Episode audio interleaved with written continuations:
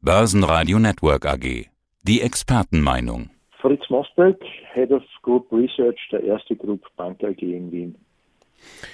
Schauen wir uns gemeinsam den Markt an. Der DAX war am Dienstag binnen Millisekunden, muss man fast sagen, um über 300 Punkte gefallen. Angeblich denkt die EZB darüber nach, die Pandemiehilfen zu kappen. Zumindest hatten die Marktteilnehmer den Chef der österreichischen Nationalbank Robert Holzmann so verstanden. Herr Mosberg, Sie sind wesentlich näher dran. Was haben Sie denn verstanden? Naja, ich würde das jetzt nicht überbewerten, weil diese EZB-Entscheidung hinsichtlich dieser Unterstützungsmaßnahmen hat natürlich einen kurzfristigen Einfluss vielleicht auf die Märkte, aber eigentlich in Summe gesehen auch nicht. In der Long Run haben die börsennotierten Unternehmen damit eigentlich relativ wenig zu tun, beziehungsweise sind eigentlich damit wenig konfrontiert. Viel mehr ist es ja die Konjunktur, viel, viel mehr ist es der Konsum, viel mehr ist es das Exportgeschäft in der Industrie oder die Industrie allgemein. Und das ist das Grundgerüst für die Umsätze und Erträge natürlich der einzelnen Unternehmen, die ja dann letztendlich auch für die Bewertung verantwortlich ist. Und ich glaube, das Fundamentale dahinter ist großteils durch die Konjunktur bedingt und daher wesentlich größerer Faktor. Aber zuletzt hat es natürlich größere Volatilitäten vielleicht gegeben, aus dem einen oder anderen Grund, aber ich glaube, dadurch braucht man sich jetzt nicht aus der Fassung bringen lassen. Aber offensichtlich hatten sich dann viele Anleger zumindest kurzzeitig aus der Fassung bringen lassen, sicherlich auch dadurch nochmal beschleunigt, dass hier entsprechende Computerprogramme dann arbeiten. Das Reizwort, so habe ich das verstanden, ist das sogenannte Tapern. Tapern ist ja ein Begriff aus der ja. Sportwelt, also das Training vor einem wichtigen Wettkampf gezielt zu drosseln, um den Körper dann auf Bestleistung zu bringen. Was wäre denn so schlecht dran, wenn eine europäische Zentralbank beginnt zu tapern? Naja, das heißt eigentlich im Wesentlichen das Beenden der Ankaufsprogramme. Das hat schon eigentlich einen größeren Einflussfaktor, vor allem auf die Konjunktur, aber natürlich auch auf die Finanzmärkte. Hier aber wiederum in erster Linie auf die Government Bond Märkte, weil ja die zum Großteil angekauft werden, aber natürlich auch Unternehmensanleihen. Das natürlich wiederum einen Einfluss auf die Aktienmärkte besitzt.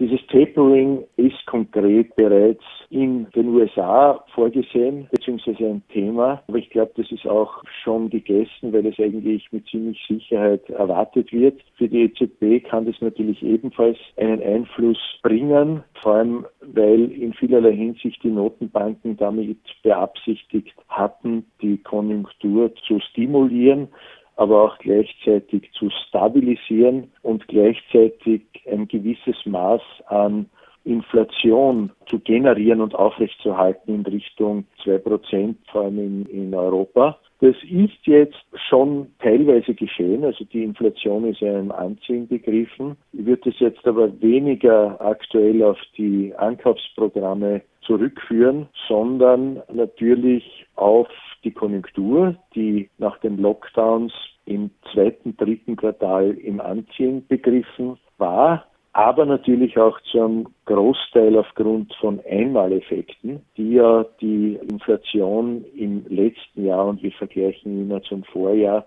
deutlich zurückgebracht hat. Also die Inflation Hausnummer vom Juli, August mit Juli, August des letzten Jahres vergleichen. Zum einen, weil es dort eben deutliche Abschläge gegeben hat, aber zum anderen natürlich ist es schwer, das zu vergleichen, weil sich auch die Warenkörbe, also die Zusammensetzung der Inflationsberechnung seit diesem Zeitraum verändert hatten. Und das ist das im Wesentlichen, was die Notenbanken ja in the long run erzeugen wollten, nämlich einerseits Konjunkturwachstum, aber auch andererseits ein Mindestmaß an Inflation, was jetzt teilweise überschießt und teilweise ein bisschen Sorgen bereitet. Aber ich glaube, man muss erstens einmal schauen, wenn diese Einmaleffekte abgereift sind, inwieweit es dann tatsächlich in einer bereinigten Inflation und vor allem da in der Kerninflation, also ohne Energiepreise, mündet. Es wird man aber wahrscheinlich erst voraussichtlich seriöserweise Anfang nächsten Jahres sehen können. Bei dem letzten großen Versuch der amerikanischen Notenbank, der US-Fed, zu tapern, da hatten die Anleger reagiert mit einem regelrechten Wutanfall, dem Taper Tantrum. Also das macht meine kleine Tochter auch, wenn ich ihr das Tablet wegnehme. Und die ist sechs. Sollten Anleger nicht irgendwie erwachsener reagieren? Es verunsichert äh, natürlich kurzfristig solche Szenarien oder Einflüsse. Ich glaube, mir ist wichtig, die längerfristige Entwicklung von Aktienmärkten im Auge zu behalten und sich weniger von, von kurzfristigen Störfaktoren beeinflussen zu lassen. Wie gesagt, die Volatilitäten werden wohl auch jetzt mit einerseits zumindest einer kurzfristigen Abnahme in den Covid-Fällen vielleicht sich halbwegs normalisiert haben. Aber wie Sie wissen, sind ja die Infektionsraten schon wieder im Ansteigen begriffen. Auch das kann wiederum zu Verunsicherung führen. Aber ich glaube, in dem Umfeld, in dem wir uns nach wie vor aktuell befinden, sei es jetzt mit einem anziehenden Konjunkturwachstum, sei es jetzt mit einer anziehenden Inflation, aber unter Berücksichtigung der Zinsen, die nach wie vor historisch günstig sind, auch wenn verschiedene Notenbanken vielleicht überlegen, ansatzweise wieder ihre Zinsen zu erhöhen, bleibt doch in the long run, würde ich meinen, das Umfeld für Aktienmärkte doch recht günstig. Und auch die Bewertungen zeigen das teilweise, vor allem für Europa und vor allem für unsere Märkte in Zentral- und Osteuropa. Was alles andere als günstig sind, das sind die Immobilienpreise. Und ganz aktuell in den USA der Case-Shiller Hauspreisindex auf Allzeithoch. Und auch in Europa haben wir ein ähnliches Thema im Grunde genommen. Da werden für Bruchbuden in Randlagen astronomische Summen gefordert und offensichtlich auch bezahlt. Läuft da irgendwas verkehrt? Ist da ein Klumpenrisiko? Ist da eine Blase, die uns letztendlich auf die Füße fallen kann? Naja, da läuft äh, mit Sicherheit etwas für den Normalbürger verkehrt, wenn Sie so wollen, weil teilweise, also wenn man jetzt nur in, in Städten Wohnungspreise anschaut, mit Sicherheit auch hier in Wien, wahrscheinlich wird es bei Ihnen in Deutschland, in München, Frankfurt etc. nicht anders sein, mit Sicherheit verkehrt. Es sind aber nicht nur äh, Wohnungspreise exorbitant gestiegen über die letzten Jahre, sondern vor allem auch Häuser- und Grundstückspreise am Land teilweise vereinzelt oder in bestimmten Regionen. Ich finde, das hat aber einen anderen Grund, der noch aus der Finanzkrise herrührt. Dort haben ja vor allem Investoren, aber auch Anleger, die Sicherheit suchen, massiv in Immobilien investiert aus ja, absoluten Sicherheitsgründen, weil eben auf Sparbüchern etc. teilweise nicht viel zu holen ist, wie man weiß, aber auch teilweise wollte man wahrscheinlich nicht das Risiko an den Risikomärkten, sprich Aktienmärkten etc. zu 100 Prozent eingehen. Und deshalb haben viele natürlich in Wohnungen, Häuser, Grundstücke investiert. Das ist etwas Bleibendes, wie man weiß. Und das kann einem nicht weggenommen werden, zumindest nicht in demokratischen Staaten.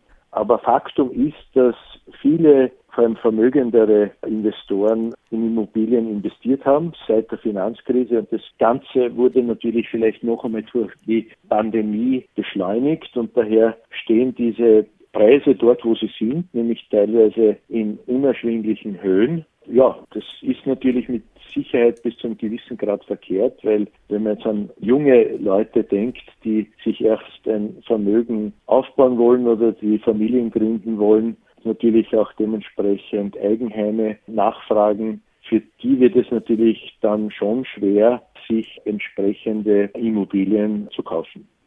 Herr Mosbeck, Sie beschäftigen sich schon sehr lange mit nachhaltigem Investieren. Schon seit einer Zeit, da kannte man diesen Begriff eigentlich noch gar nicht. Was ist Ihre Einschätzung? Warum ist daraus so ein starker Trend jetzt geworden? Das stimmt. Es ist interessant, dass Sie das wissen. Ja, wir haben uns in der EFAS schon 2007, also vor der Finanzkrise, damit sehr detailliert beschäftigt, haben auch eine EFAS Commission on ESG gegründet, zwar im Oktober 2007. Und wir wollten eigentlich äh, mit unseren Aktivitäten und auch mit dem Setzen von Standards den Bereich ESG Mainstream machen. Wenn man jetzt zurückdenkt, damals ja drei Prozent aller Assets under Management nach nachhaltigen Gesichtspunkten veranlagt. Heute sind es mehr als 35 Prozent. Also das Thema ist Mainstream geworden. Viele fragen eben aus vielen auch vielleicht verrückten Gründen nach ESG-Produkten, eben aus dem Grund, Risiko zu minimieren und gleichzeitig in stabile Investments zu investieren. Unternehmen müssen sich eben auch noch Umweltstandards verstärkt ausrichten. Das betrifft den ganzen Energiebereich.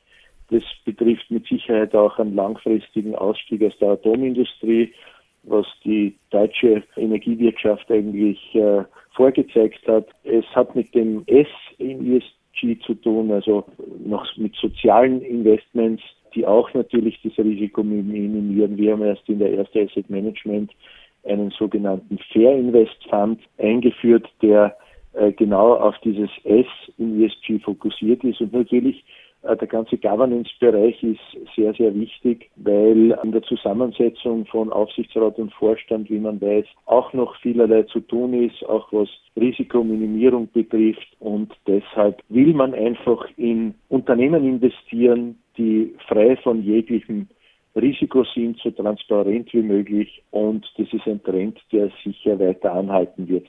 Früher war es vielleicht mehr ein Marketing-Gag. Da haben Unternehmen geglaubt, sie können mit bunten Nachhaltigkeitsberichten etwas bewirken. Jetzt wird es wirklich sehr, sehr detailliert und sehr, sehr äh, ernsthaft nachgefragt. Daher werden auch hier nur jene Unternehmen überleben, so hart muss man das ausdrücken, die auch gewillt sind, Nachhaltigkeit transparent in Zukunft umzusetzen. Da ist ein enormer Druck drinnen, aus meiner Sicht zu Recht. Das wird wohl die Kapitalmärkte in Summe gesehen nur weiterbringen können und vor allem auch die Unternehmen und uns als Gesellschaft natürlich auch in Summe gesehen nur positiv beeinflussen können. Wie sehen Sie dann in diesem Zusammenhang den Fall von Desiree Fixler, die geschasste Chefin der DWS? Sie stellte den Vorwurf des Greenwashings in den Raum. Und das ist jetzt auch wieder ein Fall für die US-Börsenaufsicht. Was für Folgen kann das haben? Da passiert natürlich viel auch an Unfug. Das ist vollkommen klar, weil Ausrichtung in, nach ESG-Gesichtspunkten ist ein komplett unterschiedliches. Manche Unternehmen glauben vielleicht wirklich, dass sie sich mit einfachen, eher oberflächlichen Methoden vielleicht hier Greenwashing betreiben können. Aber ich glaube, das Thema ist so ernst und so eigentlich auch von Investoren und Analystenseite nachgefragt, dass solche Fälle zwar sicher geben wird, aber man wird wahrscheinlich relativ schnell solche Dinge entzaubern können. Ich würde alle Unternehmen nur davor warnen, Greenwashing zu betreiben oder das Thema nicht ernsthaft zu verfolgen, weil sollte sich herausstellen, dass das teilweise nur aus Makulatur betrieben wurde, dann ist das Erwachen für das Unternehmen ein sehr, sehr negatives. Sie wissen, wie schnell man auch an Kapitalmärkten, wenn man das nicht ernsthaft betreibt, unter Druck kommen kann. Ich glaube, es wird dann mehr Porzellan zerstört für die jeweiligen Unternehmen, als was man sich vorstellen kann. Deswegen würde ich das abstellen und wirklich ernsthaft betreiben. Was für eine Strategie raten Sie denn jetzt Ihren Kollegen in der Erste Group Bank? Wie hat sich denn die Börse in Wien entwickelt? Also die Wiener Börse hat sich eigentlich nach der Pandemie sehr, sehr positiv entwickelt. Man muss dazu sagen, die Wiener Börse ist eine im Vergleich kleinere Börse, nach Marketkapitalisierung natürlich. In einer Abwärtsbewegung, die durch die Pandemie im letzten Jahr bedingt war, verliert die Wiener Börse immer mehr als Randbörse. Das heißt, wir waren letztes Jahr performancemäßig viel stärker unter Druck, aber in einer Aufwärtsbewegung gewinnt die Wiener Börse meistens deutlich stärker, was sehr, sehr positiv war, auch im heurigen Jahr. In der Phase befinden wir uns nach wie vor. Wir haben also trotz dieses Anstiegs noch sehr, sehr attraktive Bewertungsniveaus. Also ich beziehe mich jetzt nur auf das KGV beispielsweise für heuer. Haben wir ein KGV von um die 12 herum.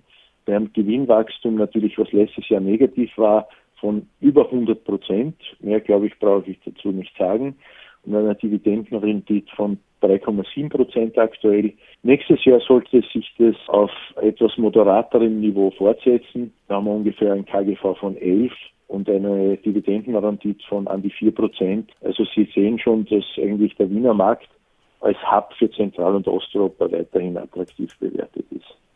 Fritz Mosberg, der Chefanalyst der Erste Bank, der Head of Group Research. Dankeschön fürs Interview. Vielen Dank auch. Börsenradio Network AG.